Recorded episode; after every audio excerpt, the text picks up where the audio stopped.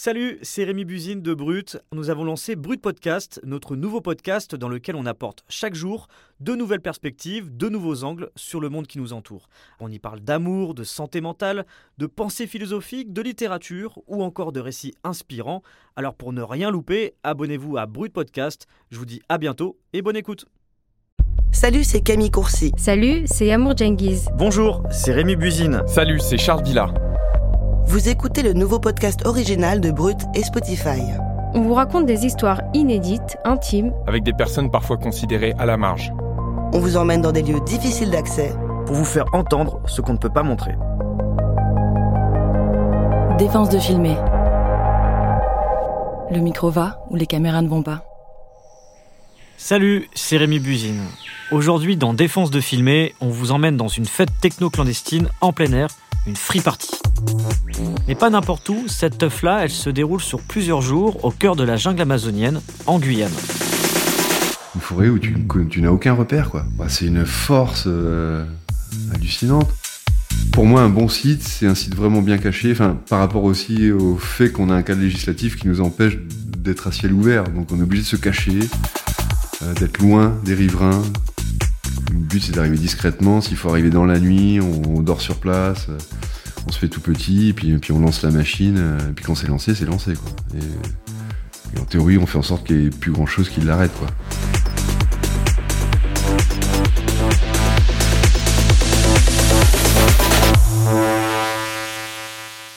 La personne que vous venez d'entendre, c'est l'un des organisateurs de l'événement. On a connu d'un pseudo, on va l'appeler Timothée parce qu'il ne souhaite pas révéler son identité.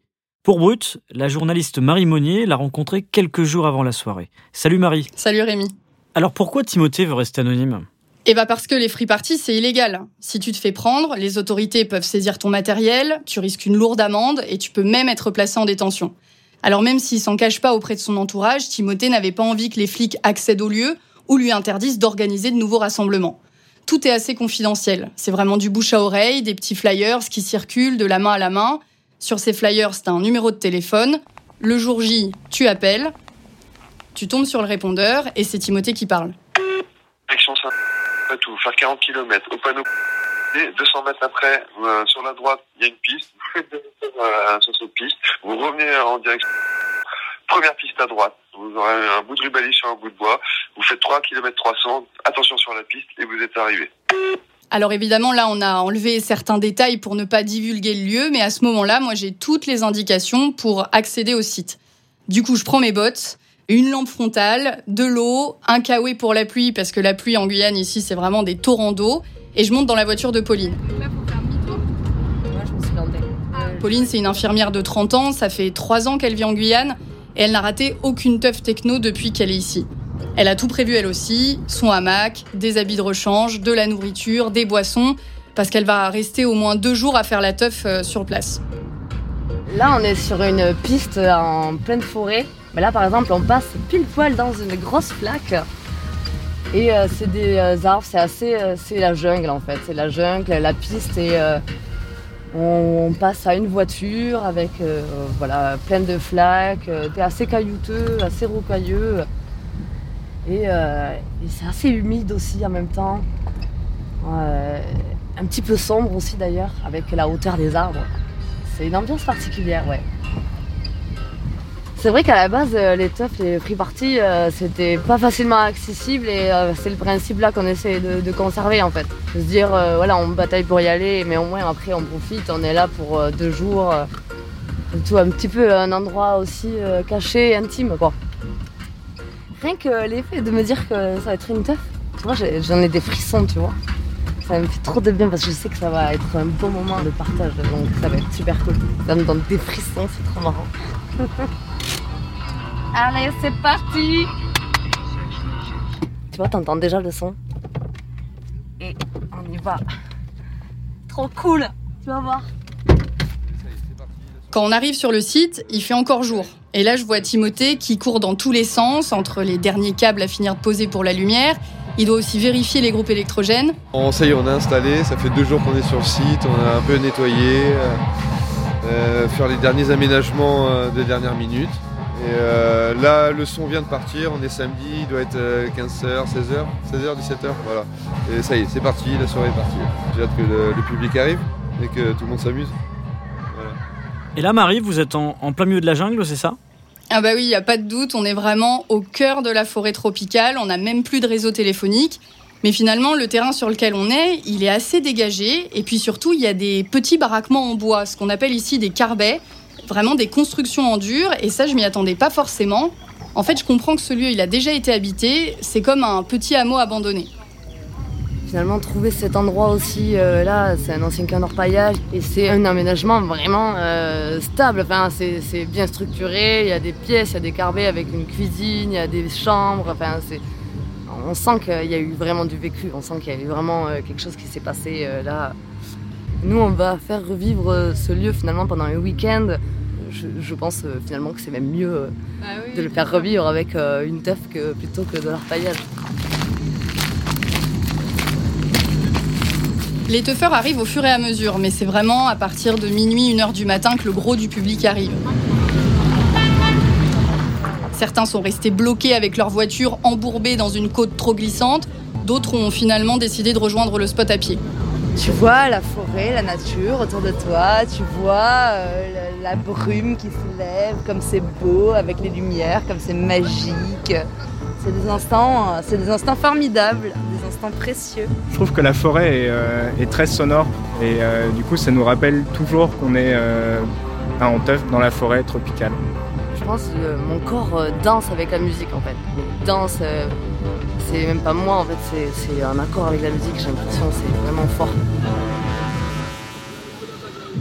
Alors là, je continue à me balader avec mon micro pour euh, prendre le pouls aussi près de la piste de danse. Et là, tu as une grande plateforme en bois. Les organisateurs ont remis des bâches neuves sur le toit pour protéger de la pluie les DJ. Euh, le tempo, il s'accélère au fur et à mesure de la soirée. Et puis, euh, dans les arbres, tu vois des faisceaux lumineux, euh, verts, rouges, qui jaillissent comme ça dans le ciel en rythme.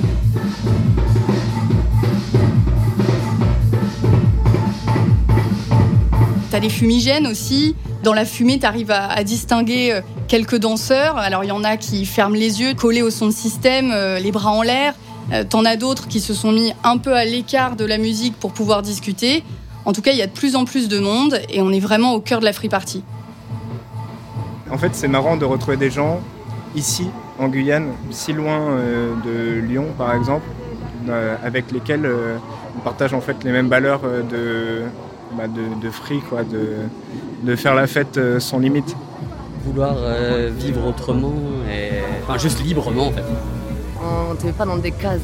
En fait, on- tout le monde est là pour euh, prendre du plaisir, pour euh, danser, pour faire la fête. Que ce soit ben, d'aller euh, dans le son ou euh, d'aller comater euh, pendant 8 heures euh, sous un arbre. Quoi. Sauf qu'en Guyane, euh, peut-être que tu te feras attaquer par un jaguar sous un arbre. On se donne pour les autres et, on, enfin, et pour se faire plaisir. Voilà. Et se faire plaisir sans limite, euh, est-ce que ça veut dire que tout le monde prend de la drogue? Bah, tout le monde, non, évidemment, mais sur place, ce qui est sûr, c'est que tu de tout. Du cannabis, de la cocaïne, de la MDMA, euh, de l'ecstasy, même du LSD. Les organisateurs ont installé un stand de prévention des risques avec une association et des bénévoles qui sont là toute la soirée à disposition des teufeurs. Si tu veux prendre des produits, tu peux, ou pas. Tu peux évidemment vivre ta free party sans consommer de stupéfiants. C'est ce que m'explique d'ailleurs Pauline. Elle trouve dommage qu'on associe forcément free party à prise de drogue. J'ai eu fait beaucoup de teuf euh, sans, sans drogue, même sans alcool, et juste par rapport à la musique. Donc, euh, bien sûr, c'est, euh, on prend de la drogue, il y en a qui prennent de la drogue, bien sûr, mais c'est pas euh, tout le monde, euh, c'est pas euh, un truc qui est forcément associé à ça. La principale chose, c'est finalement la musique et le partage. Je vais danser euh, une bonne partie de la nuit. Et demain matin, euh, c'est- c'est pareil, je vais encore faire la fête, je pense encore jusqu'à demain soir. euh, Parce que c'est pas tous les week-ends, alors du coup, je vais en profiter au maximum. Les organisateurs ont éteint les groupes électrogènes et donc euh, coupé le son pour le public un peu avant midi le lendemain. Bonjour C'est ça Oh non, ça, tranquille. Quand je reviens sur les lieux, il reste une petite vingtaine de personnes. Timothée, lui, il est parti se coucher, claqué. Faut dire que euh, il n'a pas arrêté. Et puis surtout, ce qu'il m'a expliqué quand on s'est rencontrés quelques jours avant la free, c'est que ça faisait plusieurs mois déjà qu'il préparait l'événement et surtout qu'il cherchait le spot. Et justement, comment il a fait pour trouver ce lieu? Pour Timothée, chercher le site d'une free party au cœur de la forêt tropicale, c'est vraiment comme une grande chasse au trésor. Vu d'en haut, la forêt, on a l'impression qu'elle est inaccessible, mais en fait, c'est un vrai gruyère et pour y accéder, il a sa méthode. Soit tu, tu- dès que tu vois une piste, tu t'engages avec ta voiture, tu essaies d'avancer, mais bon, ça généralement, ça peut finir mal, tu casses ta voiture, tu, tu consommes énormément de gasoil pour rien, et moi, euh, ben, je cherche par vidéo images satellites, quoi. Et j'essaie de trouver les images satellites les plus récentes possibles, parce que le problème avec la Guyane, c'est que la forêt évolue à une vitesse folle. Donc euh, les pistes qui pouvaient être, euh, qui pouvaient exister il y a 2-3 ans, en 3 ans, elles n'existent plus, elles sont pas entretenues. Après, je pars repérer avec une voiture tranquillement. euh, J'y vais une fois, deux fois, trois fois. Ça peut prendre trois, quatre mois, cinq mois, six mois. euh, à regarder comment évolue le lieu, s'il y a des gens qui passent, s'il y a du chasseur, si, si on dérange personne en fait. euh, voilà. Il pourrait vraiment passer des journées à crapahuter comme ça dans la forêt pour trouver un super lieu où poser son mur de son. Et il y en a beaucoup, des, free parties, des rêves parties organisés comme ça en Guyane Écoute, euh, quatre ou cinq par an, vraiment quelques-unes. C'est sûr que le mouvement techno, euh, les free parties en Guyane, c'est vraiment tout petit. C'est des initiés, des habitués qui viennent d'un peu partout en France, de Bretagne, de Marseille, euh, qui faisaient ou organisaient déjà des teufs en métropole et qui ont voulu les faire revivre ici. Au départ, euh, il y en a qui ont commencé avec juste un camion, des enceintes, et puis ça s'est structuré au fur et à mesure autour de petits collectifs. Timothée, par exemple, ça fait très longtemps déjà qu'il est dans ce milieu. Il est musicien à la base. Il a commencé euh, avec le metal rock. euh, il a joué dans un groupe de ska punk et puis il est tombé dans la techno. Sa première rêve partie, c'est vers 17 ou 18 ans. Je me suis retrouvé dans des espèces de, de, à ciel ouvert, une espèce de cour des miracles, euh, où toutes les lois de la République, les lois du gouvernement, en gros, n'existaient pas le temps d'un week-end, enfin le temps de la soirée, quoi. Et où c'est bah, le bon sens pour moi à l'époque, je trouvais qui qui, qui, enfin, qui prenait le, dessus quoi, sur ces lois-là. C'est-à-dire le, respect des autres, l'autonomie, euh, des idées anarchistes, quoi, plus que, plus que républicaines, quoi. Puis j'ai accroché, j'ai adhéré direct, quoi. Pour moi, c'était dans la continuité du mouvement punk, le mouvement euh, hippie. Enfin, moi, je le vois vraiment dans la continuité de ces mouvements musicaux et idéologiques. Une ouverture d'esprit, de, d'acceptation des autres et des différences. euh. Enfin, moi, pour moi, la teuf, c'est vraiment ça. C'est, Sauf que depuis 2001, ces teufs, elles doivent être déclarées en préfecture. Clairement, c'est une façon d'interdire les rave parties. C'est pour ça que pour Timothée, en organiser ou y participer, c'est devenu un acte militant. Très rapidement, ben oui, c'est devenu politique parce que les politiques nous ont empêchés aussi de le faire, euh, de faire ce genre de fête, et, puis que, que, que ça a été frontal, quoi, violent, quoi. On en est venu au conflit euh, plus d'une fois. Enfin, gouvernement, et, à partir du moment où ils ont compris qu'il n'y avait pas de, de vivier de terreau subversif, qu'on n'était pas des terroristes, qu'on n'était pas, on était juste des jeunes à faire la fête. Bon, ben. euh, c'est la pression, je pense, populaire qui fait que les parents qui voyaient leurs enfants justement à la télé, euh, aller en teuf, euh, revenir le, le- le- le dimanche ou le lundi complètement allumés, enfin, c'est plutôt ça qui a fait en sorte que les pouvoirs publics sont, sont montés au créneau. Mais c'est pas pour rien que les médias ont, ont ciblé des trucs dessus, que le gouvernement après euh, a tapé, a tapé dessus. C'était pas pour. euh, Franchement, on, on le ressent vraiment quand il parle. Timothée, c'est c'est un teufeur à l'ancienne. Les free parties qu'il a connues, c'est des fêtes où tu paies quasiment rien pour entrer. Le but, c'est vraiment que tout le monde puisse y participer. Donc même ta bière, tes boissons, tu les payes pas cher. Tu vas pas dans une free party comme tu vas en boîte de nuit. Mais justement, Timothée trouve que les fêtes libres, les raves aujourd'hui, elles ont évolué et pas forcément dans le bon sens. C'est énormément mercantile en fait, le mouvement Free Party. Enfin, il est devenu comme ça. C'est-à-dire que tu arrives, euh, t'achètes ta drogue, euh, tu, enfin, les gens consomment maintenant énormément. Ils consomment la soirée, quoi. Ils sont plus. euh, Donc à un moment, voilà, c'est, j'ai pris conscience de tout ça et je me suis retiré un peu de, de, de, de ces milieux-là. Mais le problème avec la drogue dans le milieu de la teuf, c'est que déjà que c'est une musique répétitive, électronique, et, qui, qui amène les gens un peu en transe, quoi. Donc avec la drogue, c'est vrai que ça, au niveau neurologique et psychologique, je pense qu'il y en a beaucoup qui ont ramassé. Ouais. Euh, la combinaison des deux, ouais, ça, a fait beaucoup de dégâts. Moi-même, j'ai perdu énormément d'amis euh, qui se sont suicidés, euh, qui sont morts. des histoires à la con, beaucoup de suicides plus que d'overdose. hein. C'est ouais, des gens qui arrivent plus en fait à supporter ce monde quoi, dans lequel on vit. Et la drogue arrive à pallier à ce problème-là pendant un moment, puis à un moment ça marche plus quoi. Moi, je me rends compte qu'avec l'âge là, maintenant, c'est même là où je je danse le plus, avec le son euh, pur et dur. Je me colle devant, je, peux rester des heures devant les caissons, danser. euh. prendre euh, cette puissance, ce- cette pression acoustique dans les dents, faire vibrer tout le corps, et puis ouais, puis rentrer en transe. En fait, c'est le principe. C'est, le schéma de la transe. Rentrer dans, dans une sorte de transe.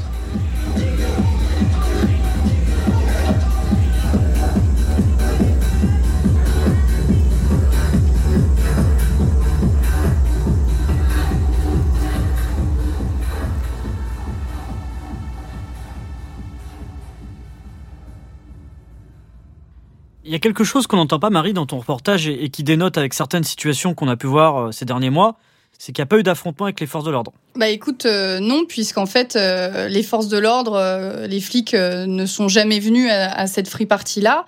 J'ai eu Timothée quelques jours après la free.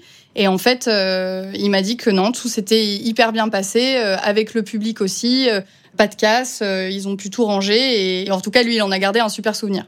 Ça, change avec certains exemples. On pourrait penser à, à Lieron ou Redon, ce qui s'est passé en, métropole ces derniers mois, où il y a eu euh, euh, des affrontements avec les forces de l'ordre. C'est-à-dire qu'il y a aussi des moments de tension par moment. Ah bah oui, oui, malheureusement, euh, effectivement, il y a, des free parties qui finissent mal avec intervention des forces de l'ordre, parfois affrontement, comme ça a été le cas, tu le disais, à, Redon, avec, des évacuations qui se passent mal. Encore une fois, l'objectif de la free party à la base, c'est effectivement peut-être ce jeu de chat et la souris avec les autorités, mais euh, on peut aussi négocier et faire les choses euh, euh, dans le calme, dans l'apaisement, pour éviter que, que tout ça dégénère. Je pense que à partir du moment où il y a un cadre législatif qui oblige euh, les, les organisateurs de free party à déclarer ces fêtes en préfecture, évidemment, c'est totalement antagoniste avec le principe même de la free party, qui est une fête libre, qui, disons, se joue de toutes les lois de la République. Donc, euh, de fait, en tout cas, c'est la position de Timothée. Euh, il dit c'est devenu politique et c'est devenu aussi euh, tendu parce que les politiques nous ont empêchés de faire ces free parties. Après, euh, bon, c'est sûr qu'il y a des nuisances, des nuisances euh, sonores pour les riverains, des dégradations aussi. Euh, tu vois, je pense à des rassemblements qui ont eu lieu euh, sur des terrains agricoles, euh, voilà, donc des, terres piétinées, saccagées. Mais encore une fois, ça dépend des organisateurs et du public. Timothée, par exemple, c'est un petit-fils d'agriculteur. Bah, lui, jamais il aurait pensé pouvoir organiser une free party sur des champs et, détruire le travail d'une année. Le but, c'est vraiment faire la fête sans détruire la nature et sans nuire à qui que ce soit. Alors, il y a le terme free party et rave party. C'est quoi la différence entre les deux? Écoute, euh, les rave parties, disons que c'est le mot générique pour dire fête où il y a de la musique électronique, où il y a de la musique techno. Les free parties, c'est ces rave parties, mais qui sont du coup organisées euh, de manière illégale. Il peut y avoir des rave parties légales, euh, des rave parties qui sont organisées, qui sont prévues, déclarées en préfecture. La free party, c'est illégal.